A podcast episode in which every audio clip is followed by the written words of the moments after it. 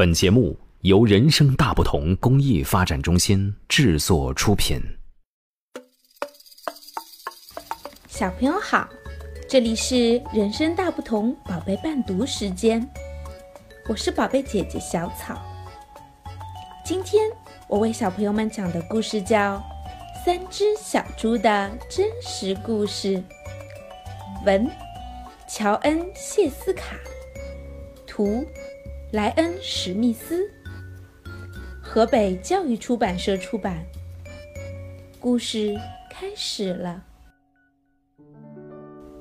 每个人都知道三只小猪的故事，至少他们认为自己知道。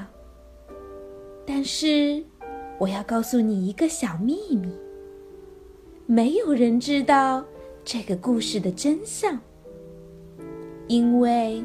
没有人听过我的说法。我是一只狼，叫亚历山大，你可以叫我阿里。我不知道坏蛋大野狼的故事是怎么开始的，但是那都是错的。也许是因为和我们吃的东西有关系吧。狼。喜欢吃小兔子、小羊、小猪这一类的可爱动物。可这不是我的错呀，我们天生就是这样的。其次，汉堡也很可爱。你喜欢吃汉堡，那么大家也可以说你是大坏蛋喽。就像我说的，这个坏蛋大野狼的故事是错的。真实的故事是一个喷嚏。和一杯糖引起的。很久很久以前，当我为亲爱的老奶奶做生日蛋糕的时候，我得了重感冒，我不停地打喷嚏。不巧的是，我的糖用完了，于是我出门去向邻居借一杯糖。这个邻居是一只猪，而且。不是很聪明的猪，他用稻草盖了一栋房子，你相信吗？我的意思是，哪一个脑筋正常的家伙会用稻草盖房子呢？我才敲了一下门，那扇稻草做的门就马上掉了下来，散了一地。我可不想就这样走进去，所以我在门口喊着。小猪，小猪，你在家吗？没有任何回答。我正想走回家，为奶奶做一个不加糖的生日蛋糕。这个时候，我的鼻子开始发痒，我觉得有一个喷嚏就要冲出来了。我张大鼻孔和嘴巴，啊啊啊啊！啾！我打了一个好大的喷嚏。你知道发生什么了吗？那一栋草做的房子居然全塌了。草堆的正中央躺着一只小猪，它死了。原来它一直待在房子里吗？对于狼来说，如果放弃草堆里这一块上好的猪肉，那是多丢脸的事呀！所以我就把它给吃了。就当做是一个好大的起司汉堡吧。唉，我觉得舒服多了，但是我还是缺少一杯糖，所以我走到了另一个邻居的家。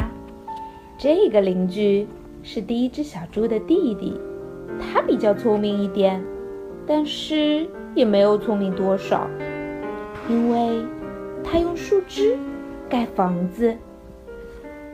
我按了一下门铃，没有回答。我喊着：“猪先生，猪先生，你在家吗？”他大吼：“走开啦！你这只狼，你不能进来！我正在刮胡子呢。”当我觉得又有一个喷嚏就要冲出来了，我紧紧地抓着门把，我的鼻子好痒，嗯。我试着要把嘴巴捂起来，但是啊啊啊啊！啾！我又打了一个好大的喷嚏。你一定不会相信，这家伙的房子跟他哥哥的一样，全倒了。当灰尘散开后，我看到这只猪也死了。哦，我的天哪！如果食物丢弃在外面，它很快就会腐烂。所以我唯一能做的就是再吃一顿晚餐，就当做是第二个起司汉堡吧。我吃的很饱。感冒也好了好多，但是我还是没有糖可以为奶奶做生日蛋糕，所以我走到了另一个邻居的家。这个家伙是那两只小猪的弟弟，他一定是家族里面最聪明的一只猪。他用砖头盖房子。我敲一敲门，没有回答。我喊着：“猪先生，猪先生，你在家吗？”你知道那只粗鲁的小猪怎么回答我吗？走开，你这只狼！不要再来烦我了。他真的是太没有礼貌了。也许他有一大袋糖，却不肯给我一小杯，让我为我的奶奶做生日蛋糕。哼，真是一只猪！我正想要离开，打算回去做一张生日卡片。不做生日蛋糕了。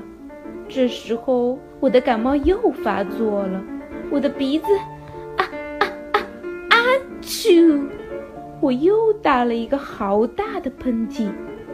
猪小弟大叫：“喂，你那个又老又丑的奶奶，不是只吃肉吗？吃什么蛋糕？你不要骗我了，我绝对不会开门的。我一直是很冷静的。”但是他这样羞辱我的奶奶，我开始发狂了。当警察回过来的时候，我正要打破猪小弟的大门。在整个过程中，我的鼻子一直痒，鼻孔、嘴巴张得大大的，而且不停地打喷嚏。接下来的故事就像他们说的那样了。当记者们直到我把两只小猪当成晚餐给吃掉了。他们都认为一个生病的家伙要去借一杯糖，这故事听起来一点儿都不刺激，所以他们就把故事夸大扭曲了。一只大野狼狠狠吹吹吹吹倒了小猪的房子，从此以后，他们就认定我是坏蛋大野狼。喏，真实的故事就是这样的，我被冤枉了，小朋友们。也许你们可以借我一杯糖哦。好了，小朋友们，今天的故事结束了。你还想听哪个故事吗？让爸爸妈妈在微信公众号“人生大不同”后台告诉我们吧。下一回，大不同宝贝伴读志愿者们讲给你。也欢迎大家为宝贝伴读时间打赏。所有的捐赠钱款，我们将用于购买书籍，送给身患白血病、先天性心脏疾病等各类重症住院的宝贝们。谢谢大家，我们下次见。